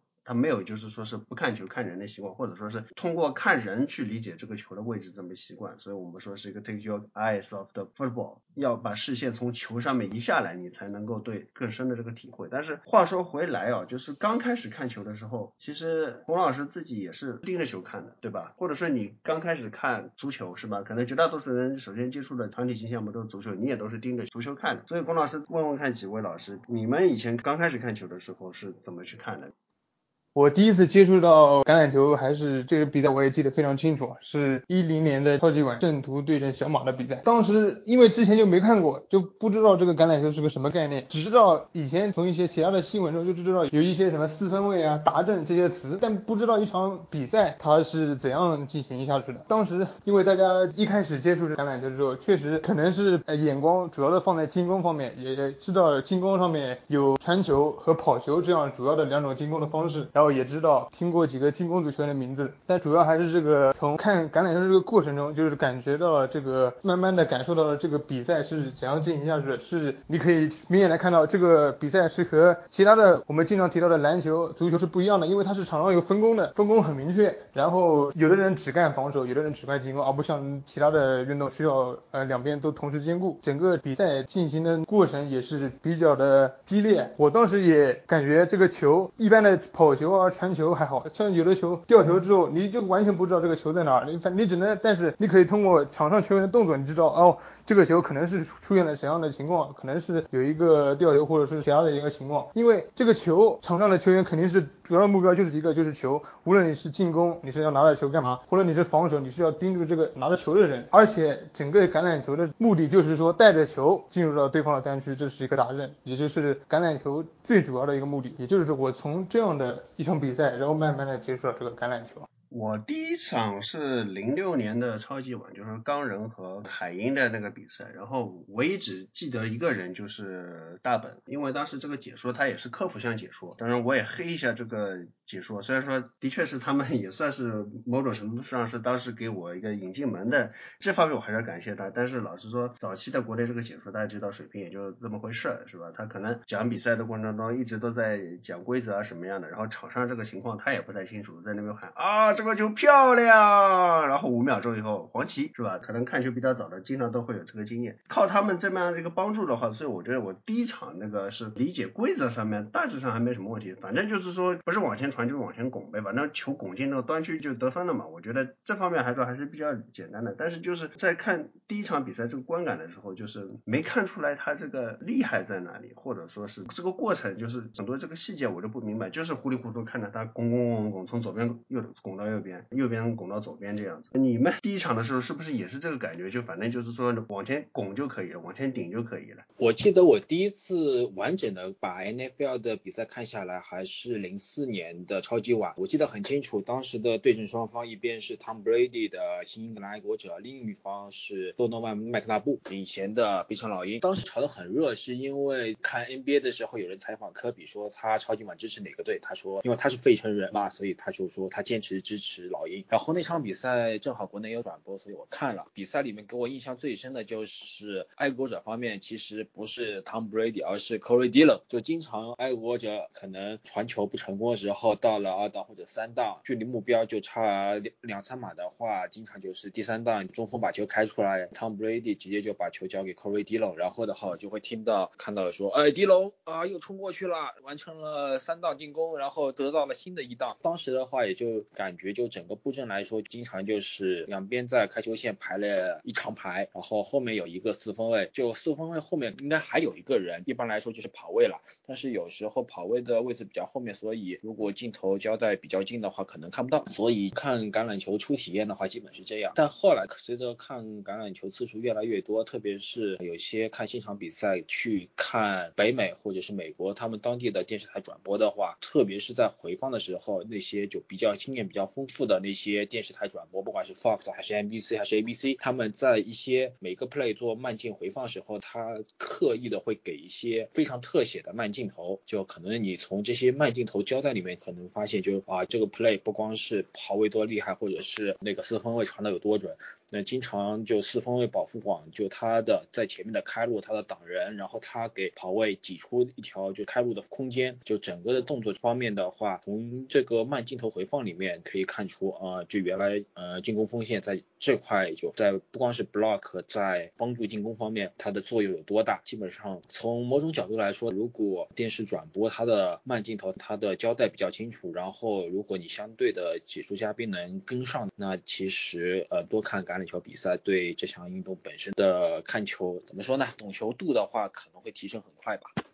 莫老师，你是看很多项目的，对吧？也是因此啊，在微博生涯早期给大家造成了一个印象，以为这是一个四十多岁的有钱有闲的大叔啊。莫老师，你刚刚开始是吧？不太了解，然后从渐渐的发现一些门道啊。你你的这个过程是怎么样的？你是可能把其他项目里面的经验融会贯通过来呢，或还是说像李老师这样，就是说你比赛看的多了，有些细节的东西看多了，然后就感觉到，哎，这里面其实是它是有配合的，这里面其实有战术的这样子的一个概念。刚开始看橄榄球应该是零九或者一零年之间吧，但是我真的忘了哪一场是我。第一场真正看过的橄榄球，刚开始看的时候，其实和大家一样嘛。大部分球队的球员我只认识四分卫，因为毕竟四分卫是一个场上最令人关注、最重要的一个位置。然后看球的时候也是，毕竟镜头给的最多的就是这个四分卫嘛。然后刚开始看的时候就比较感叹，这四分卫们怎么可以把球就精准的传到了这个队队友这外接守门的手上？那几年因为毕竟时差的原因，然后因为一直也上学，所以其实。其实可能一个赛季，可能就真正只有几周比赛，再加上季后赛是有机会看这个直播，但是就是每周靠着可能当时应该是新浪吧，对新浪的一些集锦，然后就这样慢慢的看过来，然后直到是开了微博，然后认识了就是更多的人，然后就慢慢慢慢深入的去了解这项运动吧。尤其是到一四年我搬出国前后的这段时间，因为接触到了更多的英文的媒体，然后再加上我也刻意的去。去看一些英文的解说，然后就再和国内的解说对比一下，就是两种概念的情况之下，然后就慢慢的让我就去对橄榄球战术做一个更深的一个了解，大概就是这样的过程吧。可能我们这绝大多数老师看球时间都比较久了，但是有一位理论班的常规成员也是刚刚开始看橄榄球不久啊，呆呆妹。那呆呆妹，我觉得你是不是听我们这么个讲的话，你现在心里感觉就是这就是你现在的状态，还是说你有哪里不太一样的地方？我看橄榄球的时间是非常非常短的，说的是这赛季才开始看吧，其实第一次看完整比赛。就是今年一月七日老鹰对熊的这场比赛，也是我的橄榄球看球生涯的一个开门黑。这场比赛就是开始的时间又特别早，好像六点不到，挺兴奋的，因为熊队嘛，虽然是新来的熊队球迷，但是知道这个熊队这么多年第一次拿到了争区第一，打季后赛肯定是要起来看一下。看的过程当中，我感觉跟前面几位老师说的差不多吧，基本上我就集中在在看熊这边，图比斯基和老鹰那边。胜一刻的这个表现，看这场比赛之前呢，我看的都是一些比较片段的东西，因为也是想要这个快速的入门吧，所以自己有专门去海外网上面看一些就是战术的这种小视频。但是呢，具体到看一场比赛的时候，还是有时候会比较对不上，而且这个各量进攻的就战术真的在我一个刚开始看球的人看来是蛮复杂的，所以我觉得理论班。今年在休赛期要搞的这个节目，应该还蛮适合我这样的。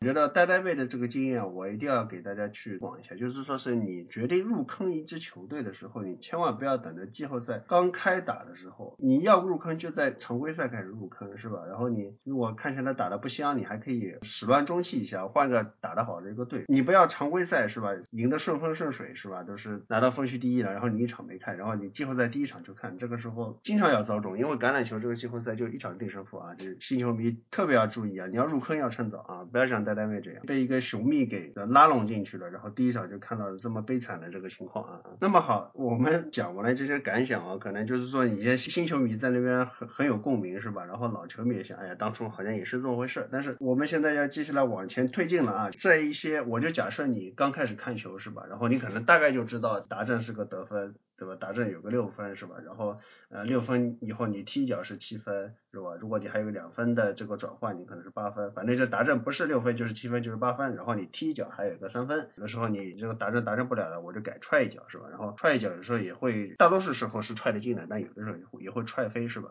就像熊队被老鹰那场是吧？但是你只是知道哎，这种拱来拱去，拱到对面端区把球弄进去了，不管怎么样方式弄进去了就得分，可能就是太没意思了。这个时候你想要去找一点看点，比赛的这个看点在哪里？我们最初看球的这个最初的看点是怎么样的？我打个比方啊，有人问我，你说这个棒球你一上来是？有什么好看的？他就觉得，哎，就是一个投手往那边一个人去投球是吧？然后他就挥棒打一个球过去，有的时候他打，有的时候他也不打，然后完了看上去我没看出来哪个地方像得分一样的一个东西，很莫名。这个时候我会通常会这么教他：那个投球的人呢，他是投球，他是不希望打球的人给打到，他怎么样去避免就是说被打到呢？他基本上会用两种不同的球去对付他，一种就是说速度快的球啊，速度快的球呢，你需要反应比较快，你才能打到；然后还有一种是速度比较慢，但是他有一个弧线的球，那就需要你能够就是因为它这球有个变化是吧？脑补一下，在电视机前去指点，就是说你看这个球一个滑球横的，啪一下甩过来，这球没打到，对不对？你看。这个球奥妙在这里，或者说他可能丢了一个曲球，然后是从上往下，biu 这么掉下来，然后啊那位朋友就觉得好像是有点意思，我就跟可以跟他说，你一上来的话，你觉得哪里都看不懂，你可以就先去猜这个投手，他是一颗直球还是一个慢的这个变化球？你如果或者是你可以带入到这个打者，就是我是准备去打直球的，还是去打变化球的？因为你打两种不同的球，你要用的打法肯定是不一样的。这个是我教一些新人看棒球怎么，你去哪里去挖掘看点。橄榄球里面的话，其实也有这么回事，这方面我觉得跟棒球其实有点像。那这个东西是什么呢？我们让魔老师来说一下。说，那橄榄球的看点，最大看点是在于它的进攻嘛，因为我们都知道四分卫是主导场上，无论什么进攻都得经过四分卫的手。橄榄球最大的特点就是在于它进攻的传和跑。我们开球之前都不知道它是传或者跑，这可能就是橄榄球最大。的一个魅力所在吧。当你看到传球的时候，你有可能会惊讶的发现一个，就接球的外接手有可能会高高跃起，接到了一个就完成一个超高难度的接球，又或者你会发现他出于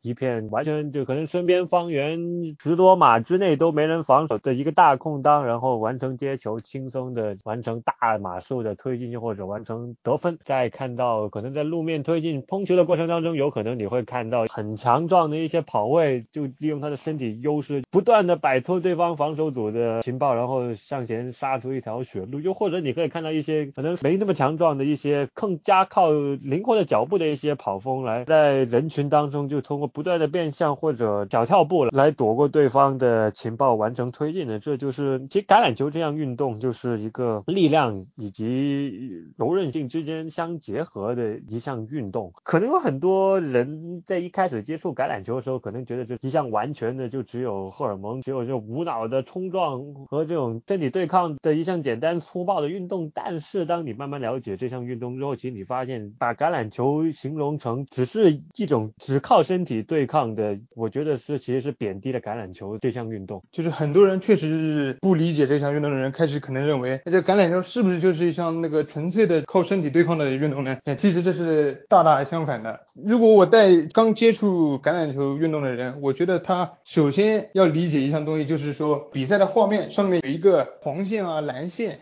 还有一些数字代表了什么意义？这就是这项运动最主要的规则。橄榄球最主要的目的就是说持球向对方推进，然后有传有接有跑，这样子是怎么样的？这个就是在这个在的这个转播当中的转播上给大家呈现的这些画面、一些数字上面来感受到。同时，如果有一项跑的话，跑球是是有效的，就是能看到啊，这个人向前跑了好几码，就是说是很厉害的。然后一个人如果能够就是说把四分卫一个传球手传过来的球能够稳稳接到，这也是非常厉害对。然后如果能够在接到后甩开防守的这球员，推进更多的码数，这就是更加不错的了。橄榄球这项运动，我觉得开始要理解出这个，因为橄榄球这项运动，我当时就是很吸引我的一点，就是说它的整个的转播方给大家的视觉上面带来的一些符号、一些新闻、一些文字、一些滚动的信息，还有一些各种各样的回放、各种各样的分析系统，都是说非常非常不错的。而且就是因为橄榄球也带几个大的转播商，他们就是说各有各的特点，各有各的做得好的地方。这个也是比较吸引我的一个地方，然后我就觉得就是，当然你就作为一个刚开始接触橄榄球的人，你呃可能觉得啊，可能是通过这样的一个看到这个跑球啊，或者说是接球，能够接到之后，这个比分板上，这个场上的一些转播商给出的一些从屏幕上能够感受到这个直观的这个变化，也就是他能够就感受到这个比赛里面真实发生的故事。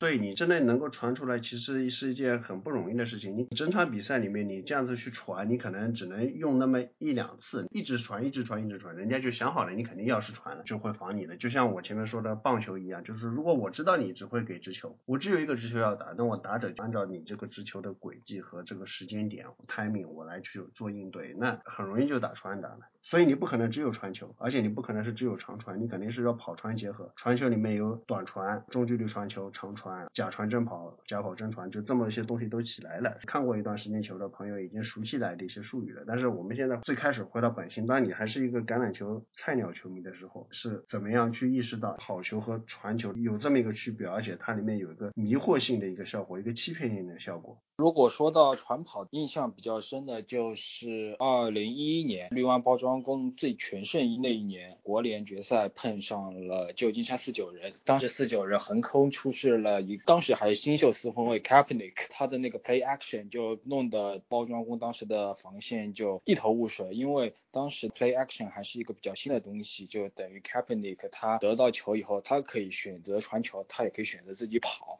所以从此以后，联盟里面像类似 Kaepernick 这样的打法就开始流传开来了。当然之前有像 Michael Vick 这样的典型的能跑能传的四分卫，但是从 Kaepernick 开始，很多四分卫就开始像 Cam Newton 这样既能跑又能传的四分卫的趋势就越来越多了。这个时候开始，我就感觉看橄榄球进攻的话，不光是看到四分卫他的接到球以后一个动作了，而是可能要从从之前他们排的阵型上面就可以看出，这个球队整体的到底是跑还是说就是传了。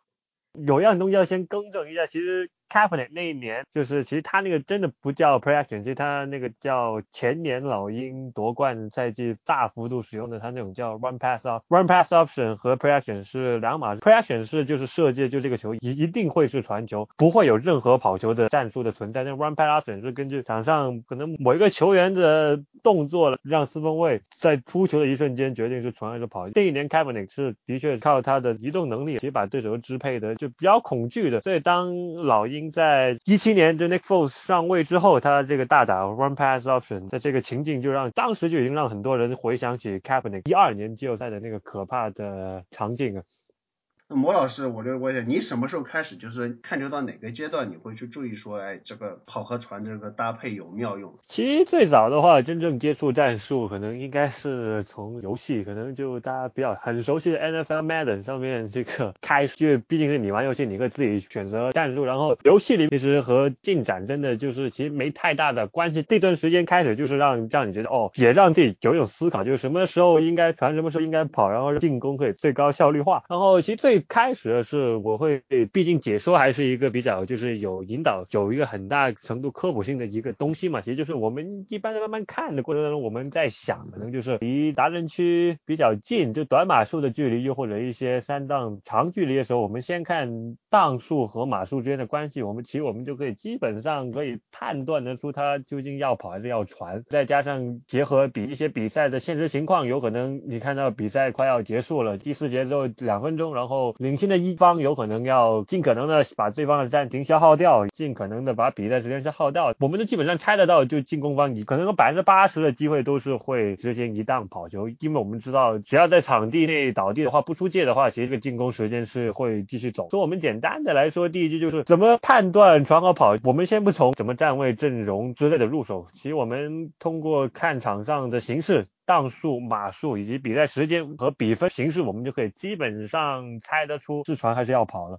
呃，对，说到几个细节，我的习惯刚刚开始就是说去区分这个阵型跑还是传的时候，我可能第一个问题我是看他这个阵型大概是站成什么样。什么叫大概看成什么样？就是说我真的是大概看，站的散一点我就说这是要传了，如果站成一堆那就说要跑了。这个是我刚开始看球的一个区分的方法。我看到，如果是跑位，他距离那起球线比较远的，我估计他八成会跑，因为可能他从那个开球开始的话，他这段时间加速的话，他那段时间可能会比较大。如果就跑位就待在四分后面，很可能这个跑位届时的话，可能会承担部分挡人的工作，所以这个时候可能传球的概率比较大。同时就是如果有一些就比较更加高深的战术，就例如场上派上了三个外接手或者是三个外。这手两个近端锋这样的话呢，很大概率的是要传的，就主要也是从看场上进攻端的人员分配方面，然后可以来猜就是整个球队的传到底是传球还是进攻，他这一个选择。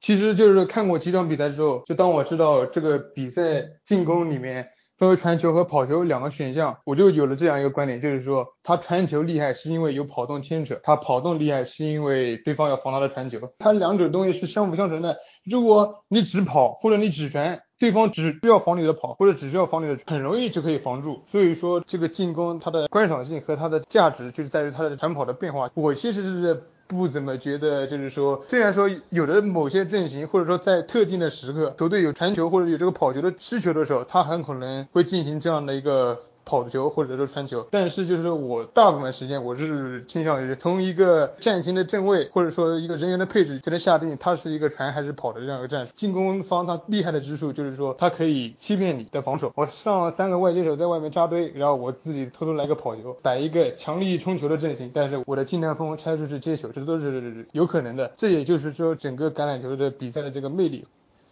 这个我也有印象，就是我刚是看球的时候，我有想说，因为我很喜欢看到大马术嘛，特别兴奋，因为老是拱来拱去拱半天，拱不过去，还踢气踢挺恼人的是吧？突然来个大马术，哎呀，好开心。但是有的时候你其实仔细去观察这个大马术，往往就是说有一个出其不意的一个效果，就很多时候他真的就是完全是在骗到你，你可能觉得他就是一个跑球的这么一个阵型，但是突然就 biu 有个人就溜出去，通过一些方法，有的时候你没跟上他，有的时候就是说是因为被骗到了，所以你没有去派人去盯他，然后就是跑了一个无人盯防的环境。下你这个大码数通常才传得到，有的时候当然也可能说是。刚刚慢慢接触的那段时间里面，尤其是就是刚才所说我完成 NFL Madden 的那段时间，其实那段时间也是我是很就经常的会使用一些赌博性或者一招致命的那种就长传战术，有可能十五到二十码的那种 play 的这样的一个设计，就是在那段时间里面就认准了就这样这种长传进攻。但是当你慢慢看下去，发现其实怎么使用这个长传、短传，然后和跑球，当你慢慢了解这项运动之后，你会发现其实这三者是一个密不可分的一个三。角关系吧，就这三个里面的一样东西，它占的比重很多，然后就。